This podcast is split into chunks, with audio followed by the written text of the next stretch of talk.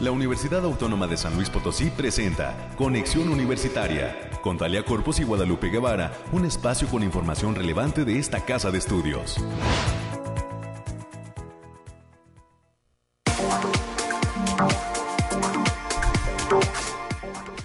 ¿Cómo está San Luis Potosí? Bienvenidas, bienvenidos a este espacio de conexión universitaria. Gracias a la gente que está en sintonía del 88.5 de FM, del 11.90 de AM y en Matehuala nos saludamos en el 91.9 de FM. Gracias por el favor de su atención en este lunes 13 de diciembre del 2021. La última semana es laboral, al menos aquí en la Universidad Autónoma de San Luis Potosí. Y pues, antes de irnos de vacaciones, por supuesto, unas merecidas vacaciones para todo el personal administrativo que se darán desde el próximo viernes, bueno, sábado, hasta el próximo 5 de enero, que estaremos también nosotros en conexión. Eh, pues ahora sí que tomando una pausa. Hoy tendremos los detalles del clima bastante frío. Hoy se deja sentir la una especie de lluviecita aquí en el primer cuadro de la ciudad, no sé, en las orillas de este San Luis que es tan grande ahora ya la ciudad que por un lado nos puede estar cayendo lluvia y en otro pues no se presenta, así que pues nada más extremar precauciones sobre todo para los amigos que vienen circulando en el primer cuadro de la ciudad porque hay pavimento mojado. Estaremos detallando los temas climáticos en los próximos minutos con nuestros amigos del Bariclim. También estarán con nosotros los detalles de la información COVID-19, que es lo que está pasando en el mundo. Tendremos también la posibilidad de platicar con el doctor José Luis Arauz Lara, investigador del Instituto de Física. Él nos va a dar todos los detalles de este registro de marca que ha recibido el proyecto Cabo Tuna, esos lanzamientos de cohetes que se están dando en esta casa de estudios ya tienen un registro de marca. Más adelante tendremos todos los detalles. Estará con nosotros también el maestro Mariano Esparza Barajas de la Facultad de Ciencias de la Comunicación. Platicará con nosotros sobre la participación de esa facultad en el Consejo Nacional para la Enseñanza y la Investigación de las Ciencias de la Comunicación, el CONEIC. ¿Qué labor se está teniendo desde la FCC, desde la Facultad de Comunicación con el CONEIC? Más adelante tendremos la información y todos los detalles. Y para cerrar, estaremos platicando con el licenciado Juan Carlos Díaz Medrano sobre las inscripciones de los cursos y talleres del Departamento de Arte y Cultura. ¿Cuáles son esos cursos que se estarán ofertando? Más adelante tendremos todos los detalles, la información de ciencia, la información nacional, es lo que compone este espacio informativo y pues le pedimos a, todos que eh, se queden con nosotros esta hora de transmisión. Por lo pronto, también agradecemos a todos la dirección de radio y televisión que está apoyándonos en la ejecución de este programa. Está mi compañera Anabel en los controles. Gracias por, eh, por todo ese esfuerzo. Y a continuación nos vamos a los detalles del clima.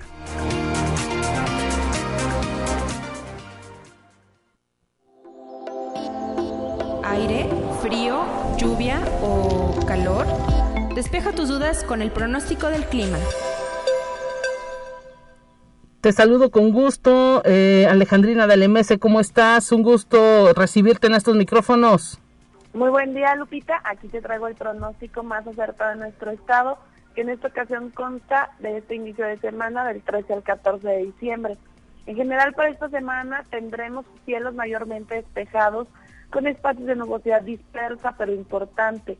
Se presentan condiciones para la formación de bancos de niebla matutinos y vientos ligeros con ráfagas moderadas.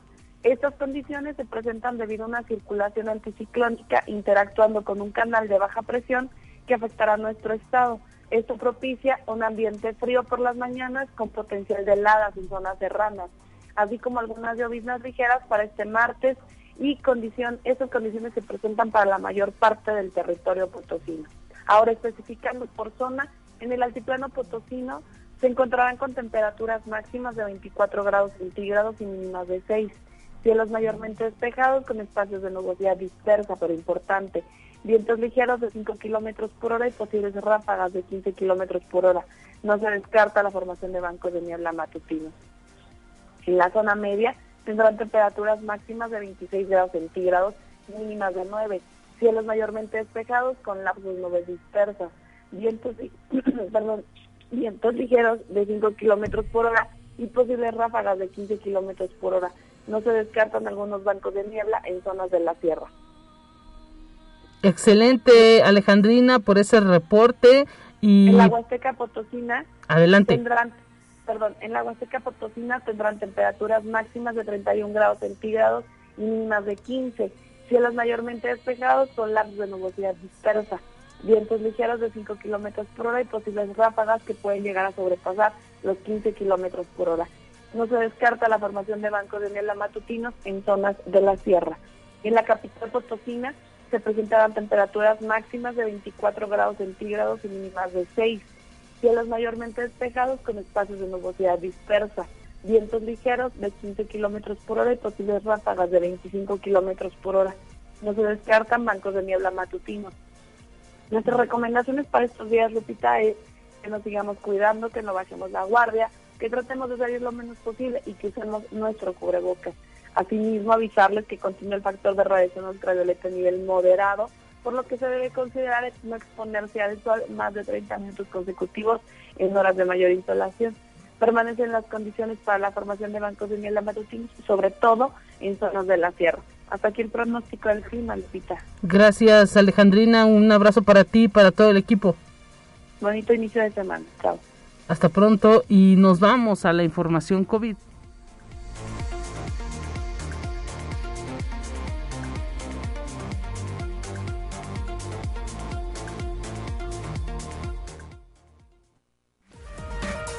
Más relevante del reporte COVID-19.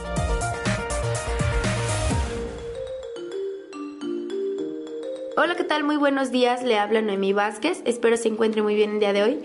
Aquí le tenemos la información del coronavirus que surge en el mundo. Hay que tener una discusión sobre la obligatoriedad de la vacunación anti-COVID-19, consideró la presidenta de la Comisión Europea, Ursula von der Leyen, pues solo el 66.2% del total de la población de la Unión Europea y países asociados están plenamente inmunizados al tiempo que Europa es el epicentro de la pandemia de coronavirus y la irrupción de la variante Omicron han abierto la puerta a la vacunación obligatoria como ya plantea Austria y Alemania. Conexión Universitaria. La psicóloga Raquel Tomé ha hablado con cuatro personas mayores de 80 años sobre cómo han vivido la COVID y cómo han desarrollado su resiliencia. Unas entrevistas enmarcadas en su recorrido por los colectivos más impactados por el coronavirus dentro del proyecto Resiliencia Cuerpo a Cuerpo con el Virus. Conexión Universitaria.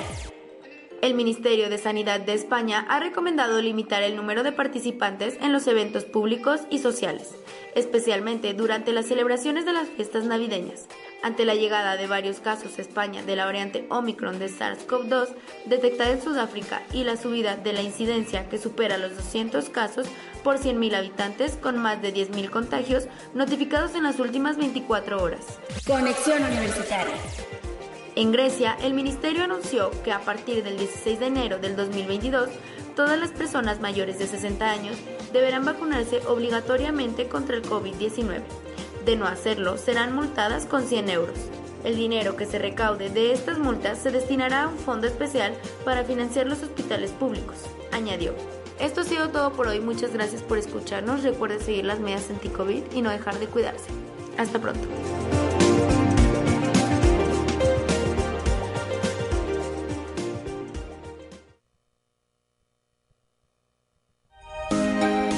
Escuche un resumen de Noticias Universitarias. Ya está con nosotros América Reyes, lista en esta mañana de lunes, la última semana laboral. América, te agradecemos que estés presente al pie del cañón. ¿Cómo estás? Así es, Lupita. Muy buenos días para ti y para quienes nos escuchan a través de las diferentes frecuencias. Saludos a nuestros amigos allá en el campus Matehuala. Y como bien nos señalas, ya es la última semana, ya cuenta regresiva para agarrar el tercer periodo vacacional. ¿sí? Este, ya nos faltan unos días, pero mientras estamos con frío, pero con un cafecito no hay nada que no se pueda solucionar. Así es, eh, eh, revive el café. ¿Y qué nos tiene preparado, qué está preparando también la universidad para esta última semana?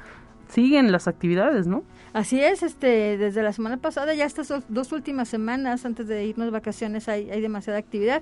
Y comentarte que la Universidad Autónoma de San Luis Potosí, a través del programa académico de Ingeniería de Minerales de la Coordinación Académica Regional Altiplano, la COARA, signó convenio de colaboración con el Fideicomiso de Fomento Minero por sus siglas FIFOMI. El evento tuvo lugar en las salas del Centro Cultural Universitario Bicentenario, donde el rector, el doctor Alejandro Javier Cermeño, firmó el documento, mientras que por parte de la FIFOMI hizo lo propio el licenciado Víctor Alfonso Ambrosio Olvera. El convenio permitirá el acercamiento de los alumnos a empresas mineras por medio de este organismo gubernamental a través de que sus empresas asociadas para que realicen estancias profesionales. Y también el doctor Alejandro Javier Cermeño pidió a las y los directores de las diversas entidades administrativas y académicas hacer un uso responsable de los recursos económicos con los que se contará para el próximo 2022. Enfatizó que no es tiempo de bonanza, por lo que de nueva cuenta el dinero público debe, debe ser debidamente utilizado tal como ha sucedido en la historia de la institución. Detalló que esta casa de estudios es una de las cinco universidades públicas del país que no tienen observaciones en sus cuentas públicas ante la Auditoría Superior de la Federación y los doctores Rodrigo y Juan Pablo Meneses Gutiérrez, docentes de la Coordinación Académica en Arte, fueron seleccionados para ser parte de la exposición itinerante Arte sobre Papel, Reminiscencia o Vigencia, que es organizada por la Asociación Cultural Acción Social y Arte, en colaboración con la Universidad de Jaén, que se integra con las propuestas de alrededor de 80 artistas. La muestra busca hacer un análisis y una propuesta curatorial sobre lo que está pasando con la obra en papel y como su título lo dice, qué tan vigente es o qué está pasando con el uso de la tecnología y otros tipos de soporte. Y también comentar que la semana pasada, el día, el día viernes, tuvo una gran participación en la primera jornada universitaria 10D, 10D por la defensa y promoción de los derechos humanos en el marco del Día Internacional de los Derechos Humanos. Este evento fue organizado por la Defensoría de los Derechos Universitarios, efectuado en el patio de la autonomía del edificio central y que tuvo una transmisión a través del canal de YouTube de la institución. Oye, América, y esto estuvo muy nutrido, terminó muy nutrido con la participación de diversas periodistas eh, potosinas que estuvieron ahí, eh, pues ahora sí que en el cierre de estas charlas, eh, sobre todo pues defendiendo su labor, ¿no? como periodistas mujeres, sabemos que el periodismo es una de las áreas en donde pues más vulnerabilidad de derechos hay aquí en nuestro país. Y bueno, ellas pues también participando de la institución y de estas actividades porque quieren ahora sí que pues hacerse valer y que eh, pues entiendan todos los derechos a los que tienen, ¿no? Sobre todo hacer eco precisamente en la en la sociedad de la vulnerabilidad que a veces pudiera presentarse a través de pues de diversas personas o instituciones mismas también, ¿no? Que vulneran estos estos derechos humanos. Así es y pues esperemos que les haya servido mucho todas estas charlas que se tuvieron. Sí, y, con este con este evento cerró actividades la Defensoría de las, o sea, que, que nos siguen, ¿verdad? Bueno, y vamos a seguir a la información. Y el libro Biomedical Innovation to Combat COVID-19, editado por los profesores Sergio Rosales Mendoza, Mauricio Comas García y Omar González Ortega, investigadores de las Facultades de Ciencias Químicas y del Centro de Investigación en Ciencias de la Salud y Biomedicina, fue presentado en el auditorio de la unidad de posgrado de esta casa de estudios. La obra es una edición fundamental en el desarrollo de las herramientas biomédicas y biotecnológicas que se están utilizando en la lucha contra el COVID COVID-19. El libro está integrado con capítulos escritos por científicos nacionales e internacionales.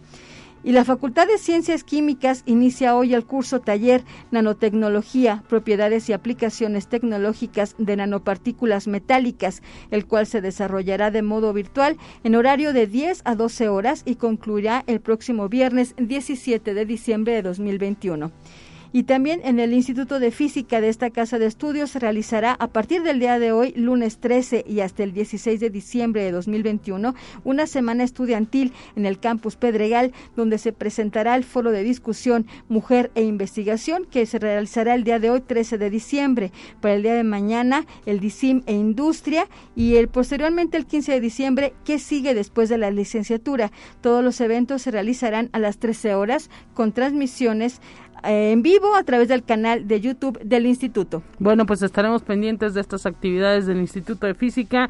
América, gracias por estar presente y mañana que te escucha nuevamente. Así es, excelente inicio de semana. Vamos a más en este espacio.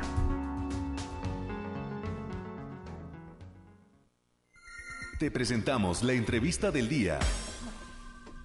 Estamos listos ya recibiendo a nuestro primer invitado. Gracias por tomar la llamada, doctor José Luis Arauz Lara, investigador del Instituto de Física, precisamente que está pues arrancando sus actividades de la semana académica, pero pues recientemente se acaba de dar una noticia, doctor José Luis, de la recepción del registro de marca del proyecto Cabo Tuna, este proyecto que implica pues el lanzamiento de cohetes al espacio exterior. Platíquenos, doctor, cómo se dio esta entrega de registro de marca y qué representa para el proyecto y gracias por estar conectado en esta mañana. ¿Cómo está? Sí, eh, muy bien, buenos días a todos. Buenos días por, este, y gracias por invitarme a platicar sobre este registro de marca. Y pues estamos entusiasmados porque este proyecto eh, está dando continuidad a proyectos que son pues ya de tiempo eh, atrás. Sí, mire, eh, para los que no están muy enterados de lo que es Cabo Tuna, Cabo Tuna es un proyecto de lanzamiento de cohetes y que inició justamente en el 57, 1957 eh, lanzando cohetes pequeños que fueron alcanzando alturas cada vez mayores y ya saben, ¿no? Este, se suspendió el proyecto en el 72, 1972, eh, fundamentalmente porque no hubo muchos recursos para continuarlo. Entonces, eh, pasando el tiempo, lo retomamos hace unos cuatro o cinco años y, y hemos estado pues en el diseño y construcción de cohetes que también han ido este, mejorando. Y la idea es que en un corto plazo eh, podamos salir con algún cohete al espacio, al espacio exterior, o sea, dicho de una manera un poco más, este, pues más llamativa, eh, conquistar el espacio desde territorio nacional con tecnología de, mexicana, por mexicanos, o sea que sea un, logro un logro nacional. Esa es la intención, ¿no? Salir al espacio. Claro, y pues lo que representa todo ello, ese gran esfuerzo que ahora pues les está ahora sí que recibiendo un granito de arena más por todo esa, ese trabajo que ustedes llevan, todo un gran equipo ahí del Instituto de Física logran este registro de marca? ¿Qué les representa? Mire, eh, como, decía, el, el, proyecto tiene, pues, miras literalmente muy altas, ¿Sí? salir al espacio. Entonces, eh, aunque es conocido, pues cada vez se, se irá conociendo más eh, eh a nivel nacional. Y es bueno y es necesario tener una protección sobre la marca. Sí. Porque puede ser que alguien pueda querer este, tomar la idea, no no tanto el de hacer cohetes, sino eh, el registro, ¿no? El, usar el, nombre de Cabo Tuna sí. para alguna eh, con la misma idea, pero este el, entonces, el registro de marca es proteger, proteger el, a los autores, en este caso a nombre de la universidad, el, registro de marca, y entonces de esa manera Cautuna pues ya se puede desarrollar con el, el aval, vamos a decir, y el respaldo universitario y también este, evitar que alguien más pueda hacer uso de esa, de esa marca, ¿no? de ese nombre. Interesante esto porque pues son esfuerzos ¿no? que se vienen haciendo ya desde hace algún tiempo, incluso la Academia Mexicana, si no me equivoco, de Ciencia eh, estuvo reconociendo también el hecho de que aquí se dieron pues los primeros pasos en ese tipo de lanzamientos. Sí, el, reconocimiento al esfuerzo de San Luis Potosí en, la dirección de, vamos a decir, la carrera espacial desde el punto de vista mexicano, sí, pues sí, se, reconoce, ¿no? Que aquí se inició, pues eso, estos, este, estos esfuerzos, ¿no? El lanzamiento de cohetes. desafortunadamente, pues este, se frenó y todavía más desafortunado es todavía el hecho de que reconociéndose que es una actividad muy, muy importante, es, el, financiamiento eh, se ve difícil, ¿no? Sí.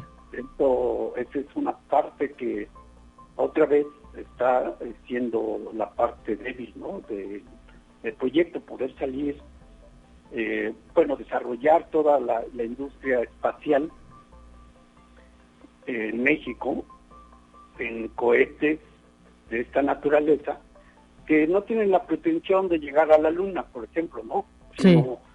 el, estos cohetes tienen una importancia práctica muy grande porque con pocos recursos, o sea, no, no siendo demasiadamente caros, pueden salir al espacio. Wow. Y eso implica, eso implica que puedan ser utilizados como vehículos para hacer experimentación de muchos tipos. Eh, ¿A qué me refiero? Pues, eh, el, salir al espacio está en el futuro muy pronto, ¿no? Ya muy inmediato. Sí, ya eh, incluso vimos viajes de, de personas comunes y corrientes que no eran astronautas. Sí, el turismo espacial es un tipo de, de salir al espacio, pero ya el salir al espacio en, serio, ¿no? Ir a la luna o los, los viajes que se planean a Marte, sí. Eh, empiezan a hacer ya esfuerzos reales de que la gente viaje al, espacio y eso implica muchas, muchas cosas, ¿no? Sí. Entonces eh, hay que hacer mucha experimentación, eh, por ejemplo, este, en cuestiones de si los fármacos, es un ejemplo, sí. Este, tienen el mismo rendimiento en el espacio que en la Tierra. Mire. Es una cuestión. O, algún tipo de, eh, rendimiento de materiales. Claro. En fin, eh, reacciones químicas, cuestiones, de probar este, aparatos de electrónica que se diseñan en la Tierra con el, la idea de que van a funcionar en el espacio pero eso no lo sabemos hasta que los aparatos estén en el espacio. Mire. Eh, son, son, ejemplos de, de, lo para lo que podrían servir nuestros cohetes. Son, si tienen una utilidad práctica, no es no es una cuestión nada más como de de hobby o, de, sí de sensacionalismo en el sentido que salimos al espacio no este, sino tiene que ya sería ya sería un logro y, sería motivo de mucha de, mucha discusión y, estar felices porque se conquista el espacio. Claro. Pero pero además sí hay una aplicación tiene una utilidad práctica que yo diría inmediata eh, y, antes incluso de salir de lograr salir al espacio pues si alcanzan una altura de varias decenas de kilómetros, ya se pueden realizar espacios, perdón, experimentos eh, en condiciones de gravedad muy baja. Mire, interesantísimo lo que nos está detallando. ¿Hay alguna otra institución en el país que esté haciendo estos esfuerzos? Y pues eh, eh, también entiendo que Cabo Tuna incluso pues se financia con recursos propios de los investigadores. Sí, bueno, mire, la primera pregunta, este, si hay esfuerzos de otros grupos en otras eh, partes del país, pero eh, no han llegado al nivel que se, tiene aquí. Es bueno que haya otros grupos, eh, esto, es bueno porque pues lo que aprendan ellos también lo pueden compartir con ustedes. se puede compartir experiencias y demás. O sea, esta, esta cuestión yo creo que es como otros temas, ¿no? Hay investigación aquí, por allá, por allá. y lo que van sabiendo uno, pues lo conocen nosotros y demás. Entonces es bueno que haya este interés. Eh, aquí nosotros sí pensamos, y esto la, la, bueno, la evidencia lo muestra, es que los que el grupo más adelantado en este tema, pues es el grupo del Cabo Tuna, de aquí de la Universidad de Autónoma de San Luis Potosí. Mire, interesante. Y ustedes entonces eh, están también financiándose, autofinanciándose por este asunto del, del, económico que nos dice. Sí, eh, se van consiguiendo materiales o, para hacer el, los cohetes, hay eh, cooperación, por ejemplo, este, de, algunas dependencias. En, el momento del lanzamiento, pues es un son eventos que requieren una organización bastante compleja. Sí. Porque se tiene que reunir requisitos para el, este, que nos den el permiso del uso de los combustibles. Se tiene que tener un, un programa de protección civil para el, el, evento, ¿no? Este, Se tiene que tener un permiso de aeronáutica civil para poder lanzar un objeto al espacio. Bueno, al, aire, eh, porque alcanza alturas por donde ya este, transitan aeronaves. Claro. Entonces uno tiene que solicitar el permiso y si lo solicitan, eso quiere, si lo otorgan, eso quiere decir que Aeronáutica Civil da el aviso a las, a las aeronaves que no circulen por un por el punto de lanzamiento y un área alrededor, un radio alrededor. Entonces, eso pues no lo otorgan así nomás porque sí, ¿no? Claro. Hay que hay que hacer también convencerlos de que pues es una cuestión que está bien bien planeada, bien concebida y de que nuestro eh, nuestro proyecto pues no es no es un juego no no es claro no es algo que este vamos a hoy se nos antojó y, pues qué tal si lanzamos un cohete hoy exactamente es algo que es para la ciencia pues le queremos agradecer, doctor, todo lo que ha compartido con nosotros, doctor José Luis Arauz Lara, investigador del Instituto de Física, y enhorabuena por este proyecto Cabo Tuna que se está llevando a cabo desde ese instituto. Un gran equipo de investigadores que está, pues ahora sí que eh, poniendo en alto el nombre de San Luis Potosí de la Universidad Autónoma. Un abrazo para usted y para todos. Gracias.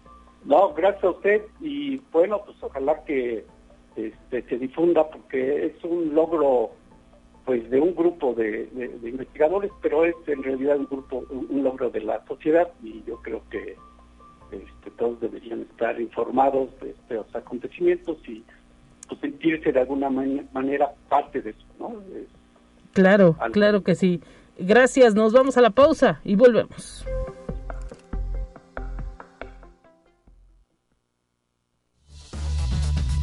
Vamos a una breve pausa. Acompáñanos. Conexión Universitaria ya regresa con más información. Te presentamos la entrevista del día. Y en esta mañana nos enlazamos hasta la Facultad de Ciencias de la Comunicación con el maestro Mariano Esparza Barajas. Bienvenido maestro. ¿Qué tal? ¿Cómo le va? ¿Qué tal el frío por allá por la facultad? Hola Lupita, buenos días, buenos días a todos los doctores de Radio Universidad pues acá está fresco, fíjate, pues como que estoy, ¿no? con mucho gusto pues de platicar contigo y con todo tu auditorio. Sí, con nuestro auditorio que está pendiente de toda la participación que ha tenido la Facultad de Ciencias de la Comunicación con el Consejo Nacional para la Enseñanza y la Investigación de las Ciencias de la Comunicación, el CONEIC. Hemos visto que a través de sus redes, a través pues de eh, todo el aparato comunicativo con que cuenta la facultad, ha habido mucha vinculación con el CONEIC. ¿Cómo está participando esta facultad y cuáles son, pues ahora sí que los lazos que unen al CONEIC con la FCC?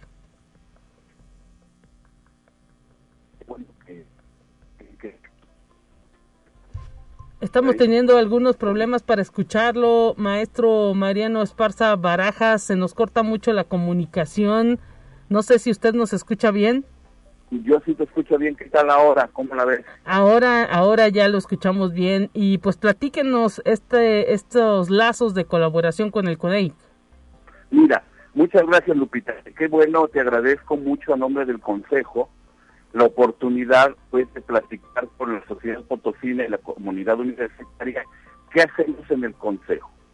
El Consejo, como tú ya lo, tú ya lo describiste, es el organismo académico que aglutina a estudiantes, profesores e investigadores de la comunicación, pues en la solución de problemas técnicos, educativos y de conocimiento. Y bueno, nuestra escuela ha tenido una gran participación en el CONEIC, en toda la historia del CONEIC. Hemos tenido dos, dos presidentes nacionales, presidenta y un presidente nacional, que han sido parte de nuestra escuela.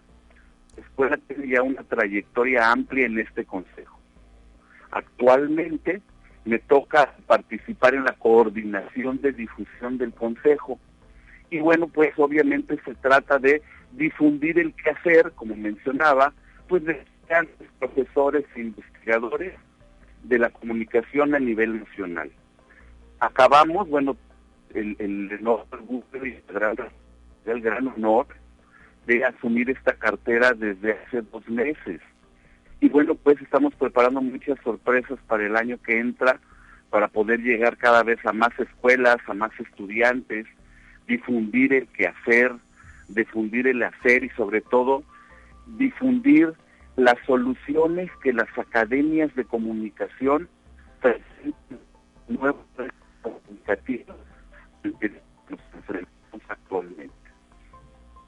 Interesante lo que nos detalla porque pues ahora sí que la facultad no se debe separar de estos organismos para pues colaborar, ¿no? Y estar ahora sí que en el tema eh, de punta.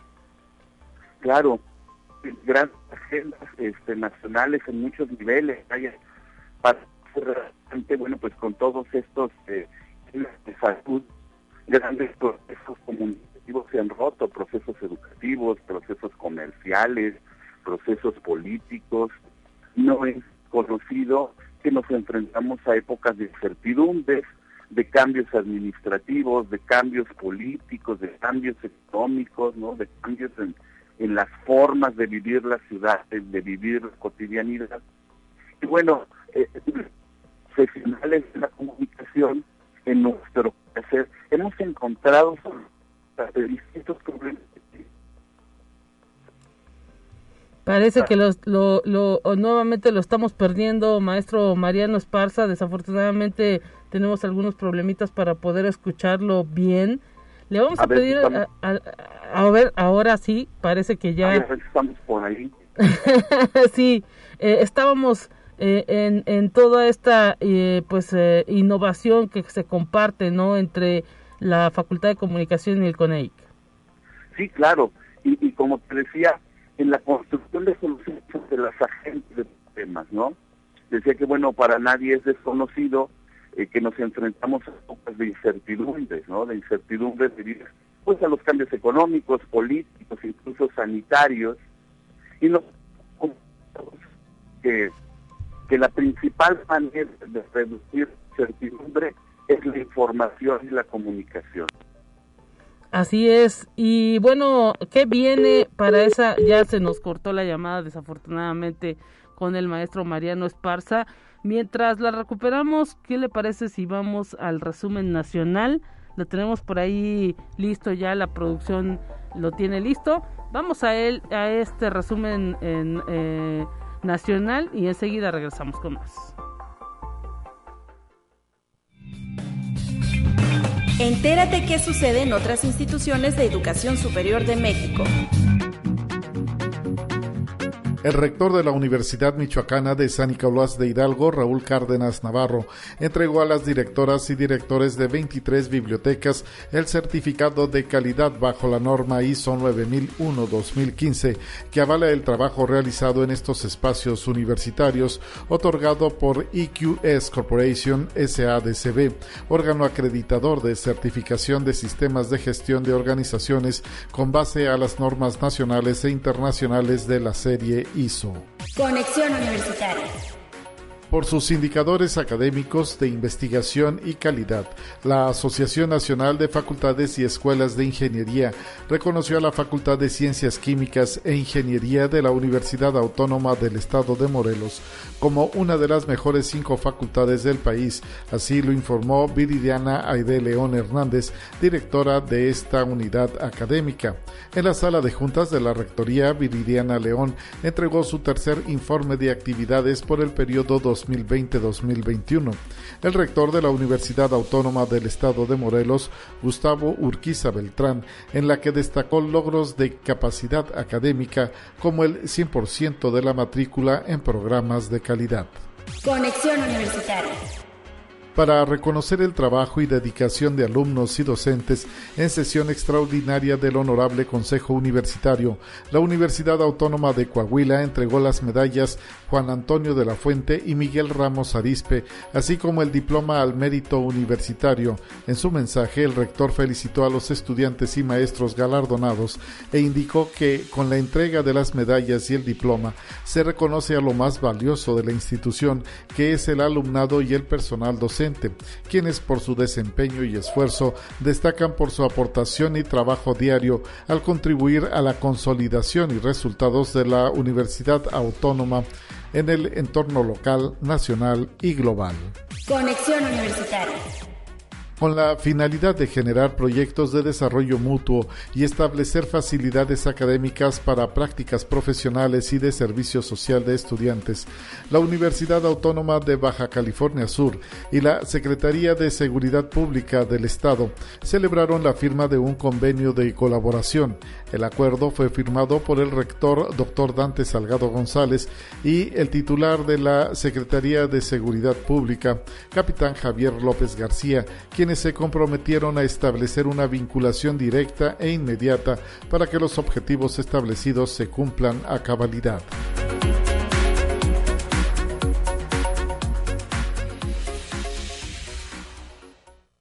Te presentamos la entrevista del día.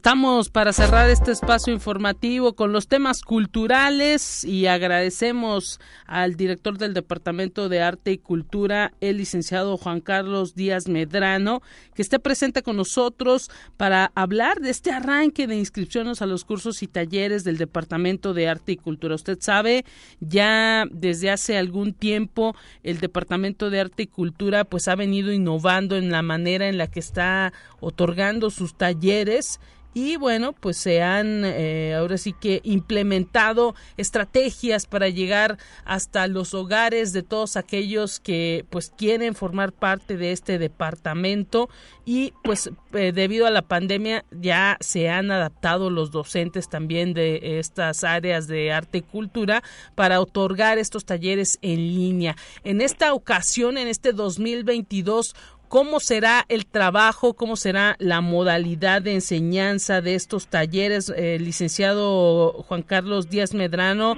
le saludamos con gusto y pues denos detalle. Bienvenido a este espacio de conexión. ¿Qué tal? Buenos días, ¿qué tal? Eh, un saludo para todos en esta fría mañana ya de diciembre, muy cercana a la Navidad.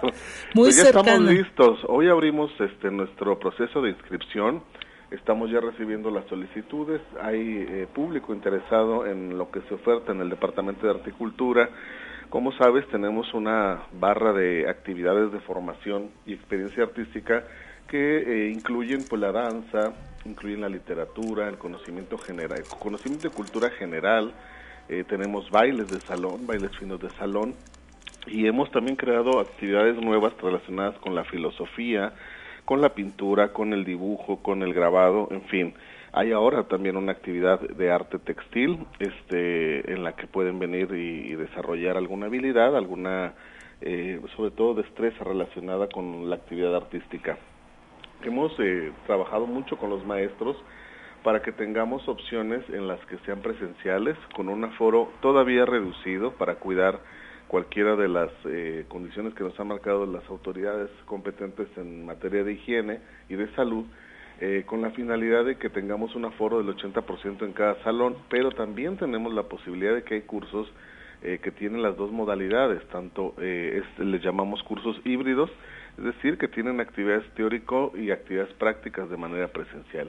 Y algunos otros, los de mayor demanda, los hemos creado en las dos modalidades, es decir, hay público interesado en regresar al aula clase y ellos eh, tomarán su clase presencial, pero también para el público que desea tomarla desde casa, inclusive fuera de San Luis, tenemos la modalidad virtual.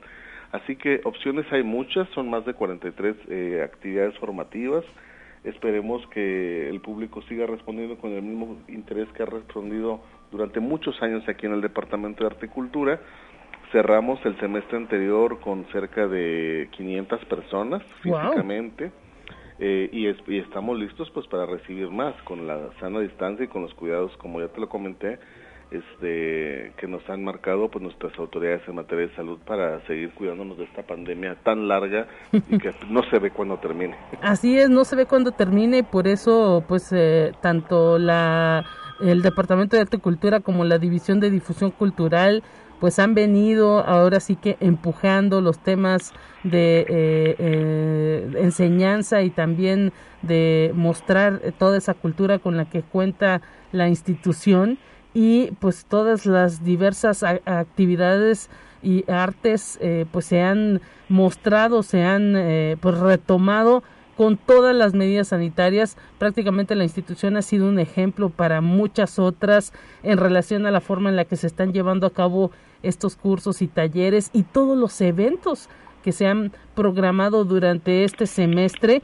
Y pues esto no será la excepción en el 2022 por ello pues eh, desde este instante eh, se está pues hablando con la ciudadanía para que no se queden con las ganas y tengan esa certeza de que todo se dará con todas las medidas sanitarias que ha determinado el sector salud porque se cuenta con el aval eh, licenciado Sí, así es. Nosotros presentamos el protocolo al comité interno y e inclusive hemos seguido implementando algunas medidas muy particulares de acuerdo a nuestras condiciones de infraestructura, en los espacios que tenemos. Eh, por ejemplo, en el caso de los bailes de salón, hemos insistido mucho eh, que nuestra población tenga su cubreboca y su careta con la finalidad de evitar eh, cualquier fluido, etcétera. No sé, hemos cuidado mucho, mucho esa parte de sensibilización, tanto con los maestros como con los alumnos, hay una gran respuesta, yo creo que es una responsabilidad compartida, no solo individual, sino colectiva, y eso hace posible que, que pues que enfrentemos eh, la situación social que vivimos desde otra perspectiva, ¿no? Con una conciencia más amplia. Y creo que eso es lo que ofrece el, el arte y la cultura, nos permite ser eh, más propositivos, creativos, este, desarrollamos otras actividades que generan no solamente conocimiento, destrezas o habilidades, sino también esta cuestión social de la que tanto se habla, de donde la cultura es pues un, un elemento muy importante en el desarrollo de nuestra gente. Así es, y bueno, también decir que eh, cuál es la fecha límite para poderse inscribir, porque luego lo dejamos para el final y eh, cuando a veces eh, uno dice, no, bueno, ya hoy iniciaron, mañana voy y cuando acuerdan, pues ya están llenas los lugares o los talleres que nos gustaban. Claro. Eh, ¿Dónde también se puede conocer toda la oferta completa? Muy bien, mira, las inscripciones las abrimos el día de hoy hasta el día 4 de febrero. Del 13 de diciembre de 2021 al 4 de febrero estaremos inscribiendo. Esto aplicará descuento pues para nuestros trabajadores eh, universitarios, los estudiantes y todo lo que ya se sabe al interior de nuestra comunidad universitaria. Pueden consultar en nuestras redes sociales. Todo está en electrónico, inclusive el proceso de inscripción lo estamos implementando de manera electrónica eh, para facilitar a aquellas personas que no están en San Luis Potosí, que no se pueden trasladar por alguna actividad durante estos días lo hagan vía electrónica y después generen todo el procedimiento. Lo importante es que le podamos facilitar al público el acceso a estos cursos y talleres. Pues ahí está también esta implementación electrónica, también innovando, ¿no? Desde el Departamento de Arte y Cultura para eh, pues poderle facilitar las cosas a las a las personas. Ahora, eh, pues desde el semestre, desde semestres anteriores, eh, pues que se implementó todo el tema de clases en línea. hemos tenido o se ha tenido aquí en la universidad y en el Departamento de Arte y Cultura alumnos de otras entidades del país. ¿Se espera este crecimiento? Sí, eh, la oferta que tenemos para este tipo de público que no está en San Luis, yo creo que puede incrementar, puede seguirse llevando a cabo en línea. Me parece que es una gran ventaja porque eso propicia el diálogo intercultural con otras comunidades, con otros contextos, con otra forma también de ver eh, la misma actividad, pero en, situaciones distintas, ¿no? Y el hecho de conocer, pues, estas personas que no están físicamente en San Luis Potosí, que puedan interactuar con la gente de nuestro estado, me parece muy rico, muy importante estamos haciendo una labor para que en las regiones de nuestro estado también la gente se entere, participe, tenga eh, acceso a estas actividades y propicie pues nuevos diálogos entre la experiencia artística y cultural. Así es, es fundamental también no entender que la universidad no solamente está en la capital, sino en el interior del estado y muchos eh, universitarios y no universitarios pudieran estar interesados en tomar estos cursos en línea para también pues ahora sí que eh, eh, empaparse de todo el bagaje porque hay que decir maestro licenciado Díaz Medrano que eh, pues hay maestros con mucha capacidad dentro de el departamento de cultura con mucha experiencia. Algo muy importante muy enriquecedor es que es maestros con mucha vocación algunos no necesariamente son de la disciplina artística y se han dedicado la mayor parte de su vida a la enseñanza de las artes. Eso es muy valioso. Eso realmente eh, es este uno de los valores más significativos del departamento y creo que la gente lo tiene que aprovechar.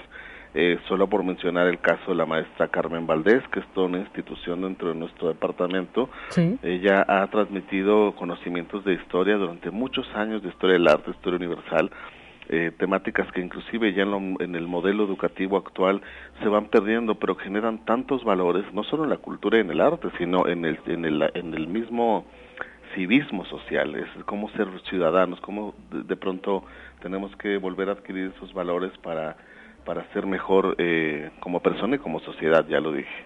Exactamente, pues ahí está la invitación. También, eh, si quieren pedir informes, algún teléfono, licenciado Díaz Medrano. Claro que sí, el teléfono del departamento es el 812-7814 y el 826-1300 en la extensión 1269 o bien consultar arte y cultura para correos electrónicos y nuestras redes sociales.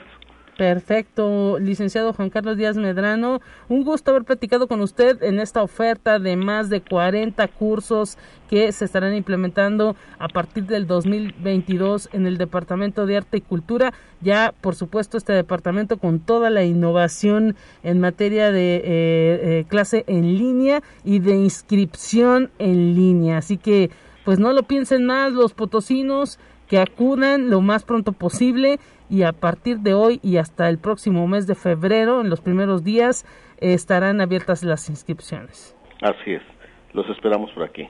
Gracias y felices fiestas a todos. Felices fiestas para usted y nos vamos a despedir, amigas y amigos, en este espacio de conexión universitaria, agradeciendo a todos el favor de su atención, también con los temas de ciencia los tenemos preparados para usted y mañana le invitamos a que esté pendiente de este espacio Conexión Universitaria con mi compañera Talia Corpus. Pásela bien, hasta pronto.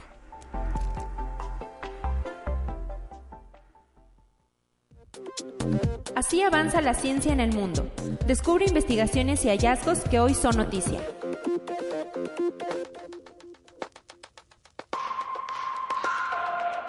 El mes de diciembre tiene preparados increíbles fenómenos astronómicos, sin embargo, uno de los más sorprendentes llega en los próximos días de la mejor manera. Se trata de la lluvia de estrellas de las Gemínidas, que será visible en su máximo esplendor durante las noches del 13 y 14 de diciembre. Conexión Universitaria Un análisis de huellas de dinosaurios de hace 120 millones de años desenterradas en España se sumaron a la creciente evidencia de que estas bestias prehistóricas carnívoras pertenecientes al mismo grupo que el T-Rex podrían ser altamente ágiles. Los hallazgos publicados en Scientific Reports revelan uno de los conjuntos más rápidos conocidos de huellas de dinosaurios fosilizados. Conexión Universitaria un grupo internacional de investigadores halló más de 100 huevos fosilizados del dinosaurio herbívoro Masaurus patagonicus en la provincia sur de Santa Cruz, en Argentina, los cuales se cree que convivían en sociedad hace más de 192 millones de años. De acuerdo con un estudio publicado en la revista Scientific Reports, este hallazgo confirma que la capacidad para vivir en grupos ya existía 40 millones de años antes de lo observado en otras especies y que pudo tener un papel en el éxito de los saurópodos para colonizar zonas templadas. Conexión Universitaria el director ejecutivo de la farmacéutica alemana BioNTech, que desarrolló una de las vacunas anti-COVID en colaboración con Pfizer, salió al paso de las acusaciones difundidas en las redes sociales que aseguran que no se ha vacunado contra el coronavirus. Los rumores se basan en una entrevista en la que el directivo revela que de momento no se le permite legalmente vacunarse contra el COVID-19. Sin embargo, la entrevista está fechada en diciembre de 2020. you.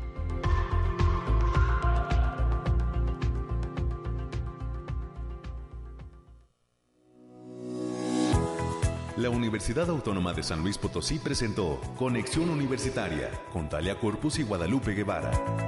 Sintoniza de lunes a viernes de 9 a 10 horas en Radio Universidad 88.5 FM y 1190 AM en San Luis Potosí. En el 91.9 FM con cobertura en el Altiplano Potosino o en el resto del mundo por el portal www.uaslp.mx